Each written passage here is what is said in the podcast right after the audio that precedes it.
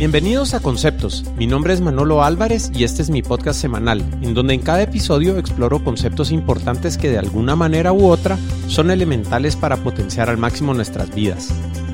Los amigos e invitados que me acompañan usualmente son expertos en temas relacionados al emprendimiento y productividad, salud y ejercicio, educación, gerencia, psicología, deportes y otros temas relacionados.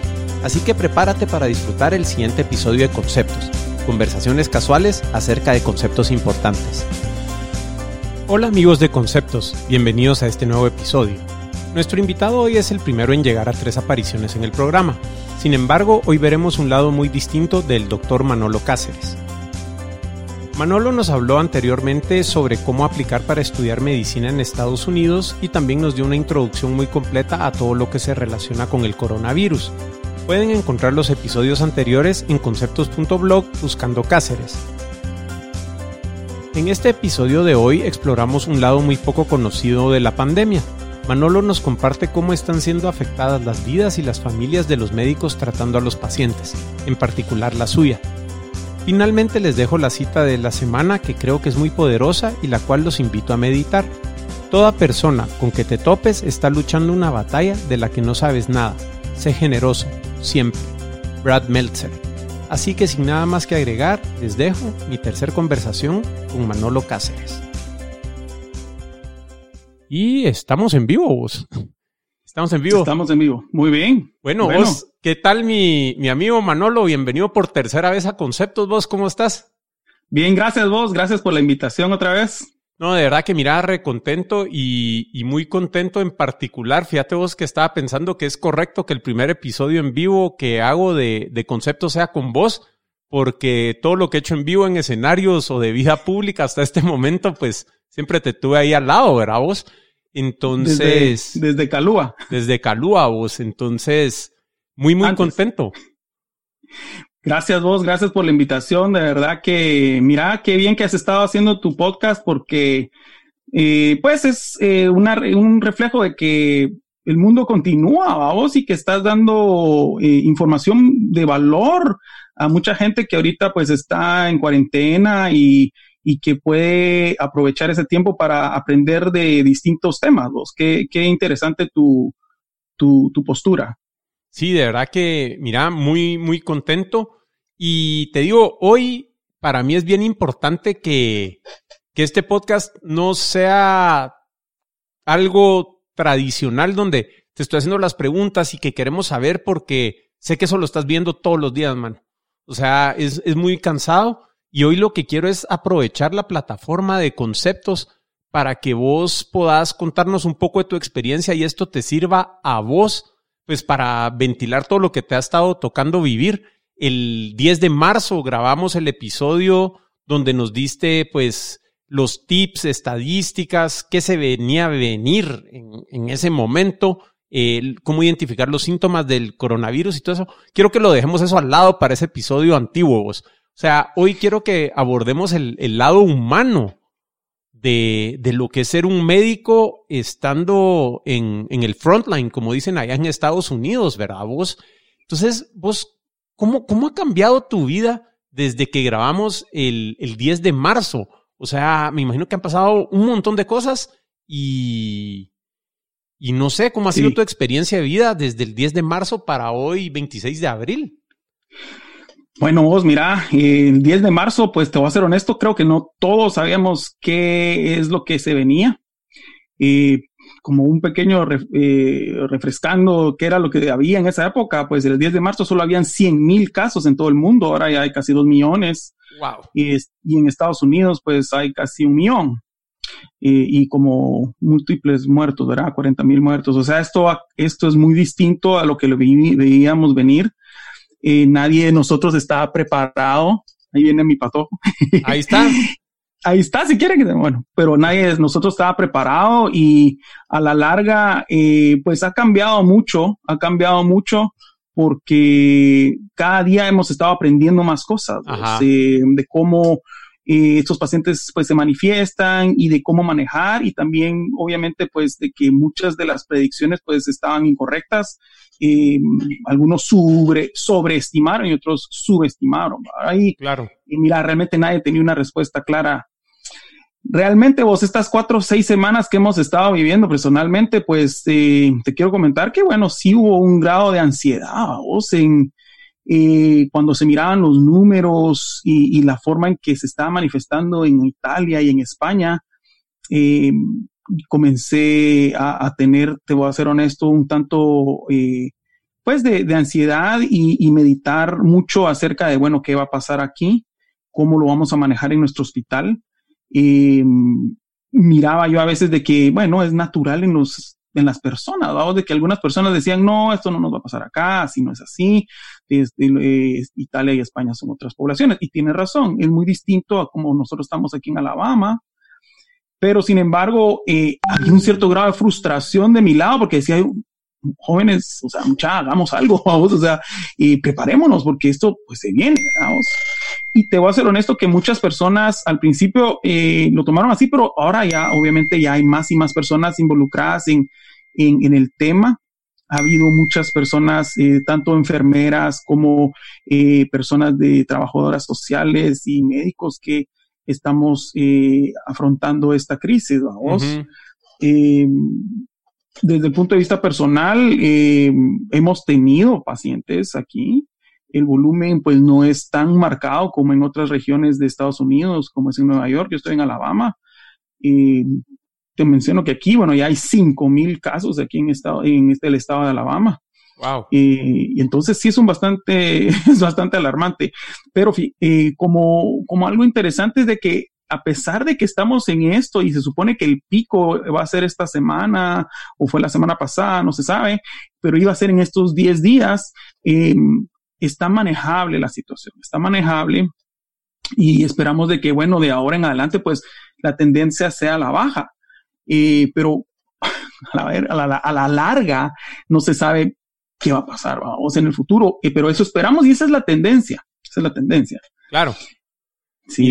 y, y ponete cosas que no, no se hablan mucho, creo yo, en los medios y que son bien, bien interesantes eh, que creo que muchas personas se preguntan, o sea, ponete, vos estás teniendo contacto directo con, con pacientes que tienen COVID, ¿verdad? Vos, ¿cómo es la experiencia de regresar a tu casa después de estar trabajando con, con gente que sí tiene el virus, ¿verdad? Vos, porque si yo me lo pruebo, puchica, o sea, uno va al súper y regresa como que medio, medio temeroso y todo, y, y, y sabes que en el fondo, pues la probabilidad de que hayas estado en contacto con el virus en el supermercado o algo así es, es poca pero vos estás de frente con personas infectadas, ¿verdad? Vos, ¿cómo es esa experiencia de, regresar a tu, a tu casa después de, ayudar a personas con, el virus, vos?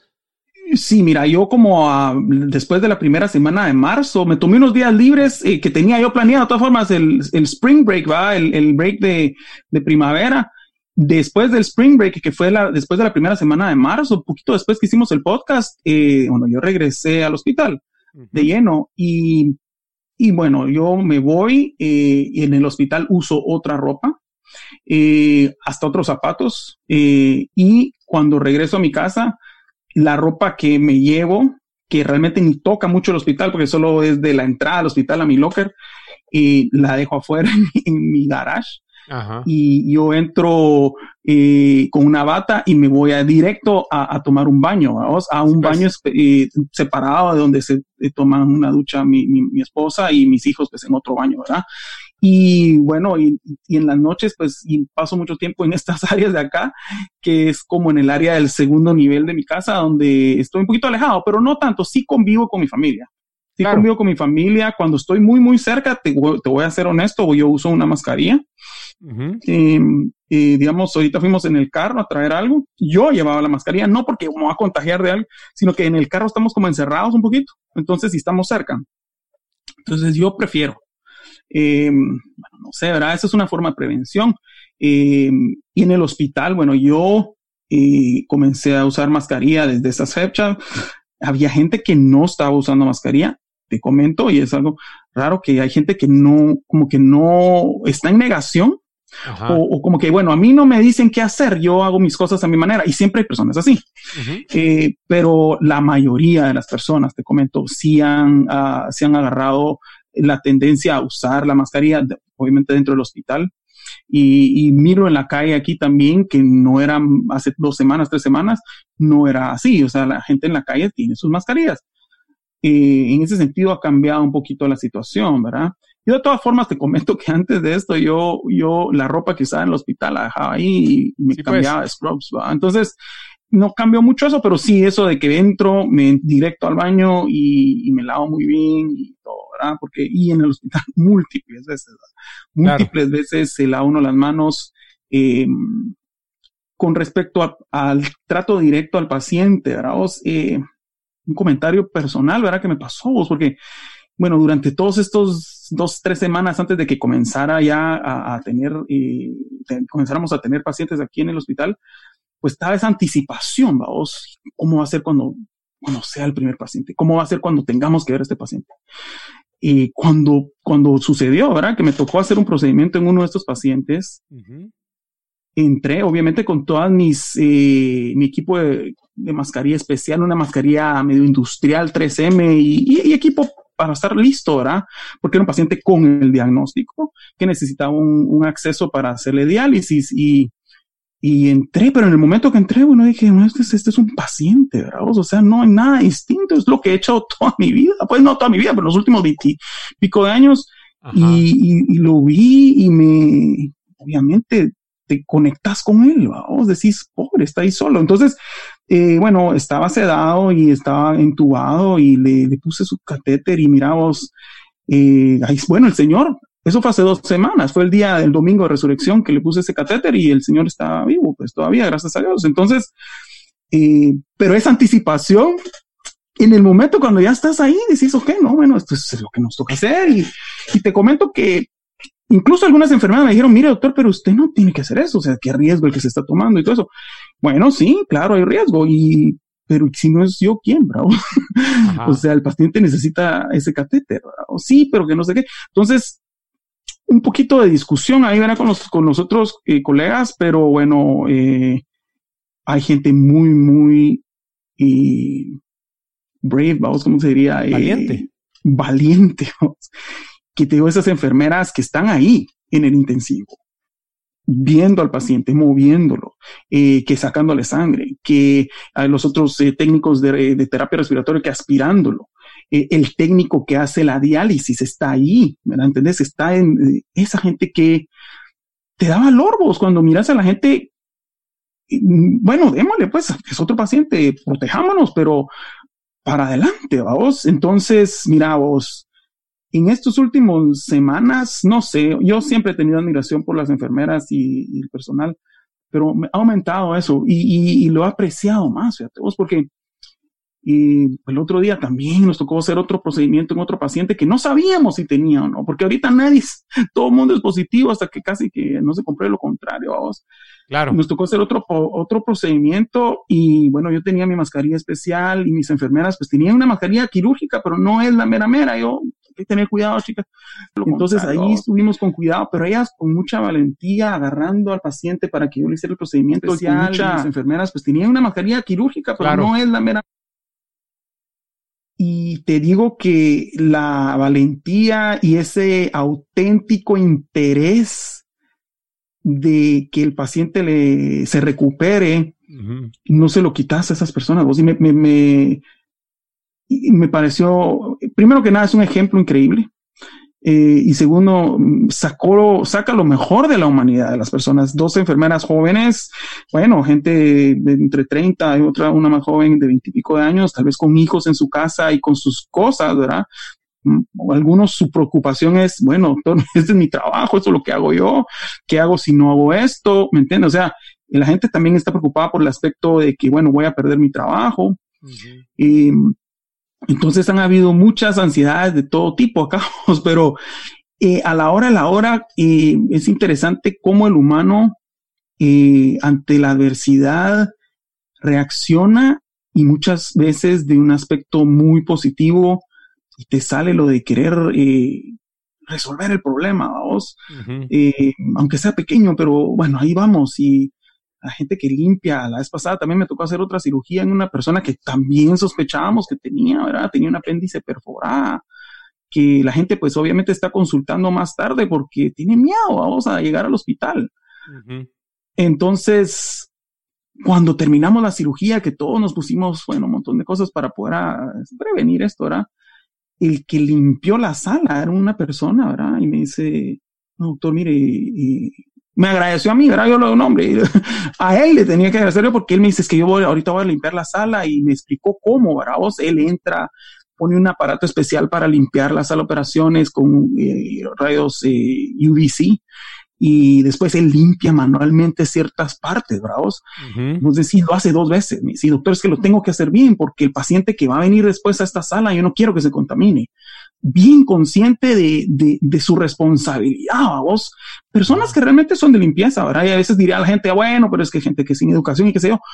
Pero, mm, y te decís vos, la educación, tal vez de universitaria, no tiene nada que ver aquí, sino esa ética de trabajo, esa, ese, esa necesidad de hacer lo correcto porque así es que hay que hacerlo.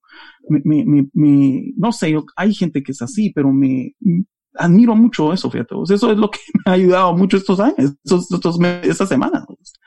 Ya, o sea que sí, si te entiendo, ponete primero una etapa de anticipación, como que qué va a pasar sí. cuando esto venga. Y pues una vez que, que llegó, tuvieron esta transición a, reconocer, bueno, de que hay trabajo que hacer y hagámoslo de la mejor manera posible. Y, pues luego creo que han encontrado como equipo ahí en el hospital eh, este fortalecimiento entre sí al ver de que alguien da un poquito más y entonces yo doy un poquito más y, como que se están apoyando mucho, ¿verdad? Vos ese sentido como de, de compañerismo y, y sentirte apoyado eh, rescato de lo que nos decís que, es muy importante, ¿no? Sí, vos, ese, el ejemplo que nos dan personas, eh, muchas personas, como te digo, el, personal que limpia, el personal que de enfermería, los técnicos de rayos, los eh, técnicos que sacan sangre, ¿verdad? Vos? Y obviamente los médicos, los anestesiólogos. Yo tengo un compañero médico que su mamá está grave con coronavirus en otro estado y entra el aspecto sentimental también, ¿verdad? De que miras ahí, y, pero sigue trabajando y haciendo lo mejor que pueda, ¿verdad? Y sin miedo, porque vos decís, voy con miedo, obviamente, el miedo es real, porque no podemos negar que, que sí hay un poco de miedo, porque te da miedo de contagiarte vos, contagiar a tu familia, eh, o, o, que vos seas un vector para que se contagie otro paciente, ¿verdad? Vos, que como uno médico, pues vas a ver a muchas gentes. Entonces, este, esta, este colega que tiene su familiar, pues que está enferma, obviamente lo toma, ya es una cosa personal, ¿verdad? Pero aún así, ahí está y vamos, y, y hay que ayudar a la gente y hay que estar, porque hay otras enfermedades que siguen habiendo, ¿verdad? Como te digo yo, o sea, no quisiéramos como que el coronavirus sería todo, pero bueno, tenemos apéndices, tenemos gente que entra con hernias, que con, eh, e, emergencias, las cirugías selectivas y planeadas pues están en pausa ahorita, pero nos ha pues. tocado pacientes más, eh, un poquito más complejos. y bueno, los complejos de siempre, ¿verdad? las emergencias de siempre, pero ahora con el, la, el agravante que, bueno, esa persona que se le perforó el apéndice puede que también tenga eh, coronavirus o COVID-19 en, en, fase de latencia o en fase de incubación. Pues. Entonces, bueno, eso y también, bueno, en sala de operaciones la dinámica cambió un poquito porque, bueno, hay, había un poquito de miedo de que a la hora de intubar al paciente, pues está sacando virus y entras a sala y eso va a haber, eh, eh, hay riesgo de que se contamine no, todos los que estamos dentro de sala. pues. eh, ya hay protocolos y hay formas de, de, de, evitar eso, pero siempre, siempre queda esa, esa brecha ¿va? de que se hizo que es estamos bien o, habrá algún riesgo aquí, ¿verdad? Sí, pues. Eh, Mira, y bueno, creo que lo mencionamos la vez pasada, pero sos una persona que le gusta mucho estar haciendo las noticias y viendo qué pasa. Pues a nivel personal, ¿cómo manejas el consumo de noticias? ¿Cómo balanceas entre mantenerte informado, ¿verdad? Vos y saber qué está pasando con esto que estás ahí metido eh, en la en toda la acción y la salud mental de estar oyendo toda esta paranoia y, y pues todo esta, este bombardeo de información que al final pues genera mucha ansiedad. ¿Cómo, cómo estás manejando tu, tu consumo de, de información vos? Mira vos, yo eh, al principio, como bueno, todo, todo marzo, tal vez sí estaba yo viendo bastante las noticias. Eh, ahorita, desde que me moví aquí a la parte superior de mi casa, ahí no hay tele. Entonces en la noche yo no estoy viendo tantas noticias, vos que es bueno, o sea, no sé, a mí me estaba causando un poco de ansiedad, te cuento. Obviamente están las redes sociales que como vos y Juan Carlos mencionaron el otro día, las redes sociales se han vuelto casi que la realidad, vamos. y, o sea, o sea, es lo que está el mundo, lo que está sucediendo. Entonces yo sí chequeo las redes sociales, tenemos un foro médico tanto dentro del hospital que creamos un amigo y yo, que los americanos, por cierto, no están muy familiarizados con WhatsApp, pero como que los metimos al mundo de WhatsApp, fíjate. Pues. Entonces estamos haciendo un foro ahí, eh, nosotros los médicos del hospital que ha ayudado mucho, fíjate, porque no tanto desde el punto de vista científico, claro, es importante, eh, de cómo vamos a manejar a ciertos pacientes y esto y el otro, pero también desde el punto de vista de, de, ventilar un poquito, ¿verdad? Eso ayuda. Hay un foro médico aquí en Estados Unidos donde eh, hay información muy reciente de cómo eh, manejar a estos pacientes y todas las incógnitas y fases que, que hemos pasado todos juntos, desde ahí, hay de todo, hay cirujanos, hay internistas, pediatras y de todo, entonces es interesante ver todos los puntos de vista, eh, es un foro cerrado. Eh, y aparte, también te cuento que nosotros con mi familia, eh, tenemos médicos en la familia, está mi papá, mi tío, mi prima, mi primo Diego que está en, en Texas, él está frontline porque él está en el intensivo con estos pacientes y le ha tocado más de cerca ver estos pacientes. Está mi hermano que es ginecobstetra, que también ha estado eh, en esas un poco, en el área donde él está, pues hay un poco más de gente con, eh, COVID-19, pero entre nosotros nos hemos apoyado, hemos tenido ideas eh, y tenemos, pues nos comentamos, y eso ha sido también interesante desde el punto de vista, bueno, de familia. De esa manera nos hemos mantenido informados desde el punto de vista médico. O sí, sí, miro las noticias un poquito, a veces hasta en el hospital cuando estamos esperando sala operaciones y todo, vemos las noticias ahí. Eh, pero hay de todos, hay que tener cuidado porque hay de, todo y ah, eso es lo que está un poquito causando ansiedad porque hay, hay muchas cosas falsas también, bravos. Sí, pues. Mira, y entiendo que, bueno, hoy estamos pudiendo hacer esto porque eh, después de mucho tiempo has tenido un, fin de semana libre, ¿verdad? Vos. Eh, entonces, creo que manejar eh, esta complejidad, ¿verdad? Vos de tu vida profesional, que por definición es estar ayudando ahorita con esta pandemia que los demás vemos de un poquito de lejos, y aparte, pues, tu, tu descanso, tu recuperación, tu familia, cuidarte a vos mismo. ¿Cómo, ¿Cómo te está ayudando retomar el, bueno, nunca lo has dejado, pero estar más metido con la música y, y, el hobby, la guitarra y todo esto? ¿Vos cómo, cómo te está ayudando en un tiempo difícil eh, volver a, a, a, darle más tiempo a este hobby, vos? Ahí miro la guitarra atrás, vos ya, ya la Ahí está, vos. Sí, mira, fíjate vos de que sí, eh, me ha ayudado mucho, fíjate, como siempre, la música ha sido parte de mi vida desde niño, creo, vamos. Y obviamente después cuando estábamos adolescentes y mira, las mismas cosas de siempre tocando, las changarreando las mismas canciones, algunas o algunas ni siquiera son canciones, sino solo practicar y tocar. Pero me ha caído muy bien, vos, me he relajado. Eh, también eh, lo que he, echado, he hecho recientemente es salir a caminar. Salgo a caminar, después tal vez vas a comenzar a correr otra vez y poco a poco va comenzando todo esto, pero sí a caminar y un poquito de baño de sol, que la vitamina D, D de dedo, ayuda mucho y al sistema inmune, pero he salido a caminar y me ha dado mucha paz eso, fíjate vos, y lectura mm, espiritual, ahora me subí la Biblia, dije voy a leer pasajes de la Biblia, cosas que no he hecho mucho tiempo, vamos, entonces decís vos, ok, agarrar de repente aquí, allá, Em, la oración también, vos, eh, ahora que estoy solo aquí arriba, a veces, pues. O sea, sí te mudaste arriba, vos. Más o menos, ¿no? sí bajo un poquito, y, pero sí estoy bastante tiempo acá. y, bueno, específicamente en la noche, vamos. Entonces, em, Entonces te da tiempo de, meditar de algunas cosas. Eh, bueno, te comento que al principio en marzo, cuando comenzó todo esto, me despertaba en la noche y no podía dormir bien. Eh, todavía te digo que a veces despierto en la noche porque no, no duermo bien por, por tantas eh, ansiedades que a veces ni, ni son conscientes. O sea, em, pero, pero recientemente he tenido mucha, mucha tranquilidad. el instrumento que siempre está ahí, aunque sea, no suena tan fuerte como una batería, como tienen otros, o un piano, sino que la guitarrita, pues uno se puede quedar aquí eh, tocando, eh, y eso, eso me ha ayudado mucho, te voy a ser honesto. Y lo de caminar también lo voy a, lo voy a hacer más seguido, porque aquí pues se puede caminar, no, en mi barrio donde vivo yo, pues es una subdivisión y hay bastante espacio, entonces, claro, no mira a la gente, pero de lejitos, ¿verdad? Entonces no, no hay problema con eso. Qué bueno vos, qué bueno. Entonces hay que seguir con la música vos, a ver si, si hacemos algo aunque sea remoto para, para poder ah, ir descargando toda esa ansiedad, vos. Sí, hombre, vos, mira, pero como te menciono yo, vos, eh, eh, es positivo muchas cosas que he visto. Ah, bueno, no hemos terminado esto, pero eh, hay muchas cosas buenas en, en las personas, los que he visto en, este, en estos últimos días. La gente quiere, quiere ayudar.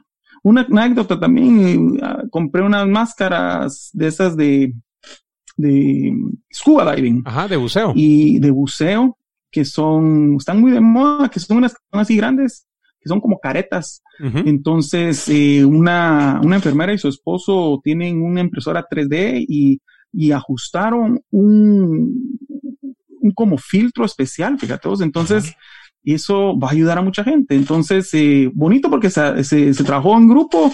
Nosotros teníamos esas máscaras, las doné ahí, ¿verdad? Porque lo vi en un foro y dije, bueno, tal vez eso se puede extrapolar acá, ¿verdad? Entonces, eh, las enfermeras lo, lo, lo, adoptaron y va a servir para algunos de los técnicos de rayos que tengan que ir a estar muy de cerca del paciente, pues pueden tener esa máscara y es algo que eventualmente va a ayudar. Entonces, cositas así dan, dan como esperanza de que, bueno, estamos eh, caminando hacia adelante y la gente motivada, Sí, pues. Entonces, eso, eso está, eso está bonito, eso está interesante. Qué bueno, mira, por acá tengo una pregunta que nos está haciendo nuestro invitado del episodio anterior, Juan Carlos Arabia, que qué pensás de las, de las personas que andan con teorías de conspiración, vos.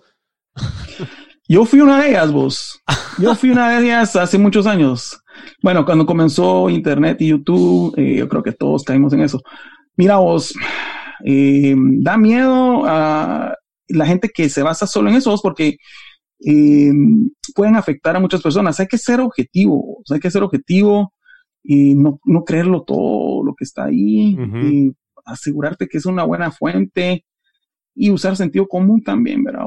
Eh, también no es la primera pandemia. Hoy, precisamente, interesante el poder de las redes sociales, ¿verdad? No sé, yo personalmente nunca en mi vida había oído cómo Guatemala había manejado esta pandemia en, el, 1918. Sí, vi que por ahí preguntaste que cómo era la cosa. Entonces pregunté, fíjate, todos porque en los libros de historia, bueno, no me acuerdo que el prof Cáceres les haya dicho nada de eso, pero yo no me acuerdo de haber visto eso en los libros de historia de Guate. Y en la escuela de medicina tampoco, fíjate vos. Entonces, pregunté y un montón de información que me dio muchos de los, de los amigos que tengo en Facebook. Y, es interesante ver cómo en esa época se manejó e incluso tuvimos acceso a un periódico de la iglesia donde las iglesias también cerraron en 1918 en Birmingham. Que hay mucha gente que dice, ah, que se abran las iglesias, que esto es una conspiración en contra de la iglesia. No, no. ¿Entendés? O sea, 100 sacerdotes se murieron en Italia, 60 creo que contrajeron el virus en, España. y la iglesia paró por algo, o sea, no es porque ah, eh, no, quieren que vayamos a la iglesia o que los negocios aquí que allá, que al mismo negociante, le, o sea, al mismo, a la derecha le conviene que se abra, a la izquierda no le conviene, aquí en Estados Unidos no le conviene que esté cerrado todo esto, porque la convención democrática no va a haber convención de demócratas y les está afectando la campaña al otro, al contrincante del actual mandatario. Entonces, hay gente que lo ha tomado de ese lado, como que, bueno, esto es algo político, que eh, esto es en contra del el señor este, eh, que es en contra del otro. No, o sea, es biología, es algo más viejo que el humano a veces. Y pandemias han habido toda la, toda la historia. Muchas de las formas de controlar esto es encerrándonos y evitando el contacto entre personas. ¿Por qué? Porque así es como se transmite. Claro. Así es como se ha transmitido. Entonces, eh, es un poquito difícil eh, con esta cosa porque la información es buena y tener la comunicación es excelente, pero ahora mm, se ha prestado a mucho de eso. Sí. Y por otro lado, no hay que creer ni dejar de creer, ¿va? Bueno, eso mejor no, no, me meto a eso. No, pues, o sea, el medio de comunicación, has visto que han exagerado un poco algunas cosas y han, han callado otras cosas. Así que, em, sentido común, vamos. Sí, sí, y yo creo que nunca va a faltar eh, un grupo de personas que quieran manipular no solo esta, sino que cualquier situación, pues, para, para llevarla al lado que quieren, ¿verdad? Creo que eso es, siempre ha existido y no, no, no va a ser nada nuevo con, con este tema, ¿verdad? Sí, eh, sí. Mira, y te quería preguntar vos, o sea, ¿qué, ¿cuáles han sido los retos más fuertes a nivel profesional en el hospital y a nivel personal en tu casa con, con este tema de, de, estar atendiendo pacientes eh, con COVID-19? Mira, uno, eh, el reto número uno para nosotros es que el paciente que ya tiene COVID-19 diagnosticado, es, es, relativamente fácil, te comento, porque te preparas, te pones tu mascarilla eh, industrial que te comenté, te pones eh, de todo, vamos, le guante, de todo.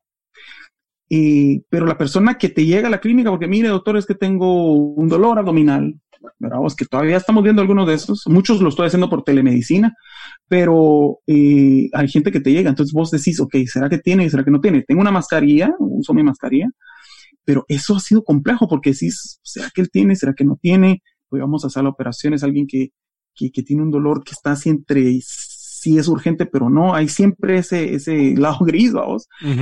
y, y, y no me gusta, el reto más fuerte para mí es que el miedo y la me, limite a la capacidad de poder tratar bien a mi paciente. O sea, eso es lo que, que decís vos, ok, bueno, eh, antes pues no había, claro, lo llevo a sala y bueno, tiene sus riesgos y todo, pero ahora llevar a sala también conlleva arriesgar a mi personal que está ayudando, a esas enfermeras que me ayudan al de anestesia. Entonces, y, y, esa decisión la hago yo, ¿verdad? Entonces, eso ha sido un poco de reto.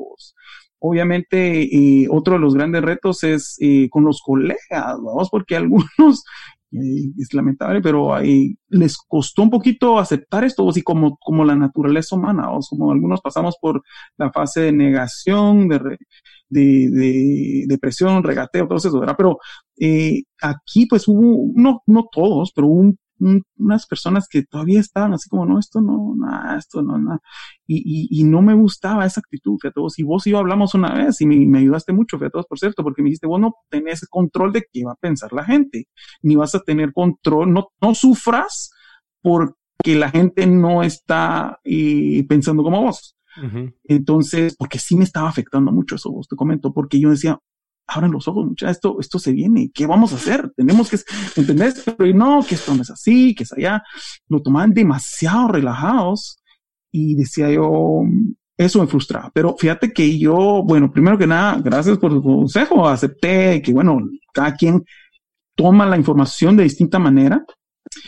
Y que dije, bueno, si ellos no van a hacer nada, pues voy a hacerlo yo. Entonces comenzamos a hacer algunas cosas y habían otros médicos interesantes eh, que, que, nos juntamos, hicimos ese chat y, y, hablamos y, y, sentís de, cuando ya sentís de que hay más gente con vos y estás actuando, trajimos mascarillas, trajimos algunas de, eh, eso de las, de las caretas que te comento y otras estrategias que hemos hecho.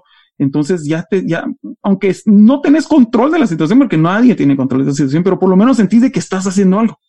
Entonces eso, eso me ayudó un montón, vos, y, es bonito tener eh, ese grupo de personas que piensan así, ¿verdad? Eh, y ahí, y poco a poco los otros colegas pues ya, están agarrando eh, barco, como decimos, de que, de que, bueno, esto es real. Uno me agradeció un día, me dijo, Manny, me dice, me dicen Manny, Manny me dice, Manny was right. Manny tenía razón.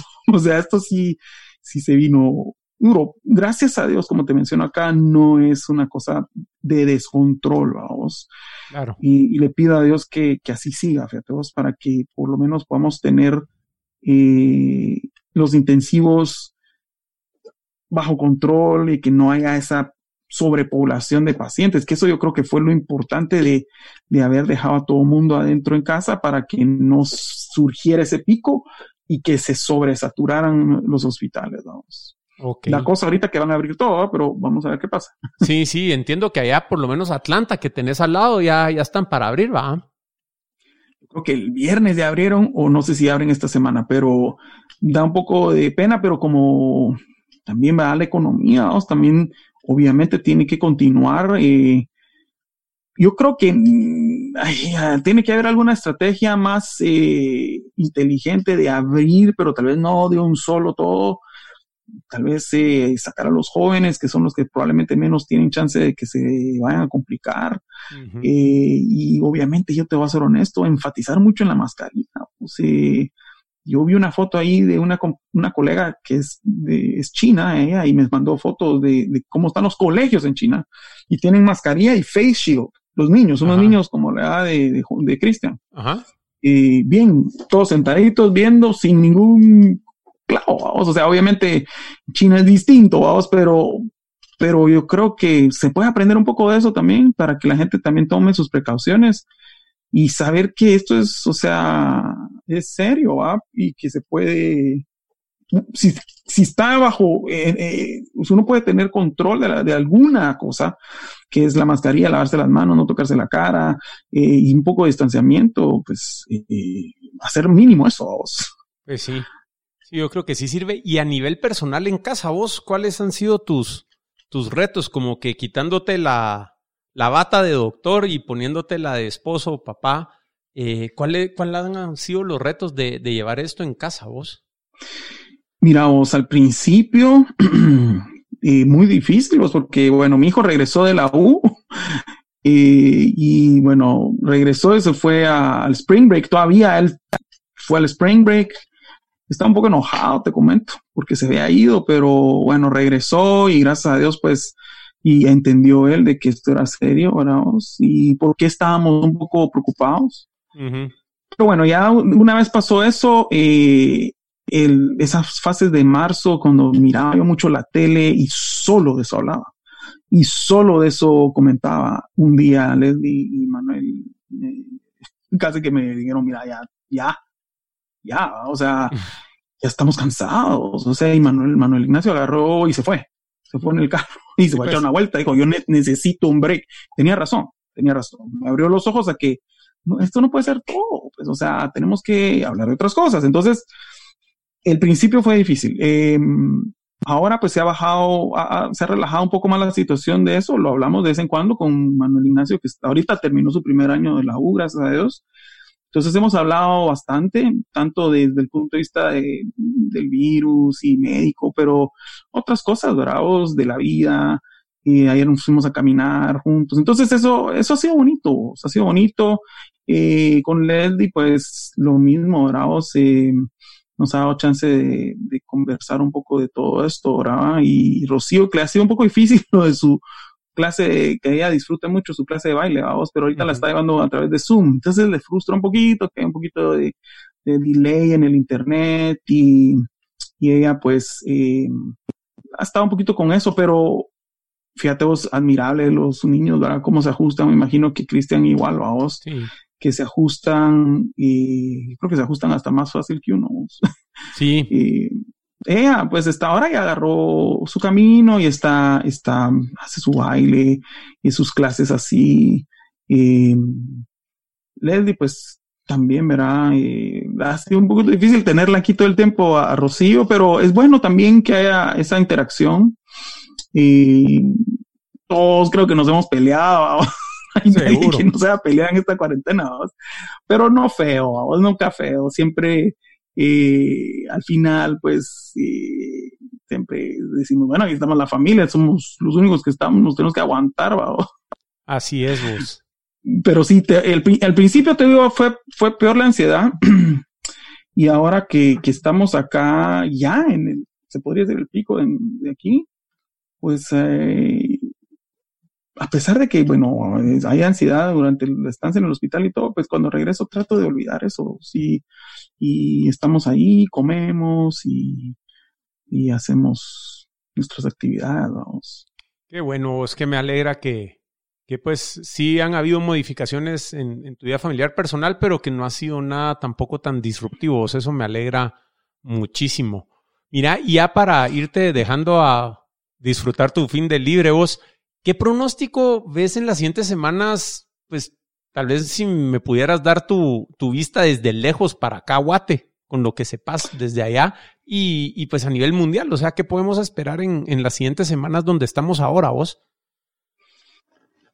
Mira vos, yo creo que primero que nada Guatemala, yo sé que ha habido de todos comentarios y todo, pero yo te digo que es una historia de éxito, un success story, Guateo. Si se lo comentaba a mis colegas aquí a otros amigos, incluso tengo un amigo sacerdote con el que hablo eh, una vez por semana, una vez cada 10 días, y le comenté, Guate, porque me pregunta, y, me dice, Manuel, that's a success story, es una historia de, de éxito, porque que hayan habido solo 12 muertos, obviamente el volumen ha aumentado y pero se ha mantenido bajo control. O sea, ese es un paréntesis, mi opinión personal de Guate.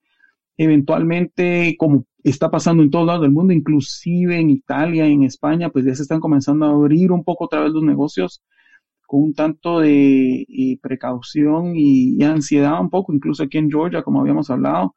Eso es lo que creo que va a pasar. Poco a poco se van a ir abriendo más y más eh, la economía y los negocios eh, que tanto lo necesitan, vamos.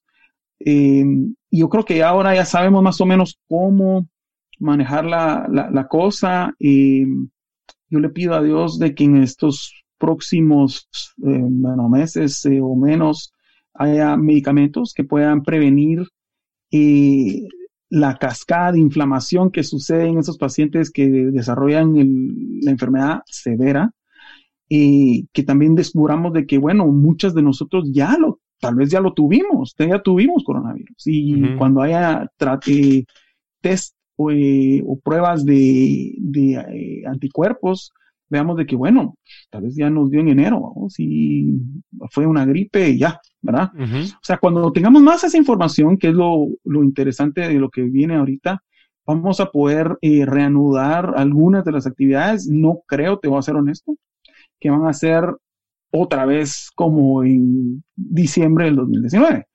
Eh, como ejemplo, se hizo un foro, ahí en el foro médico que tenemos, ¿qué tan cómo, una pregunta era, ¿qué tan cómodo se sentiría usted uh, teniendo una, un meeting eh, médico ahorita?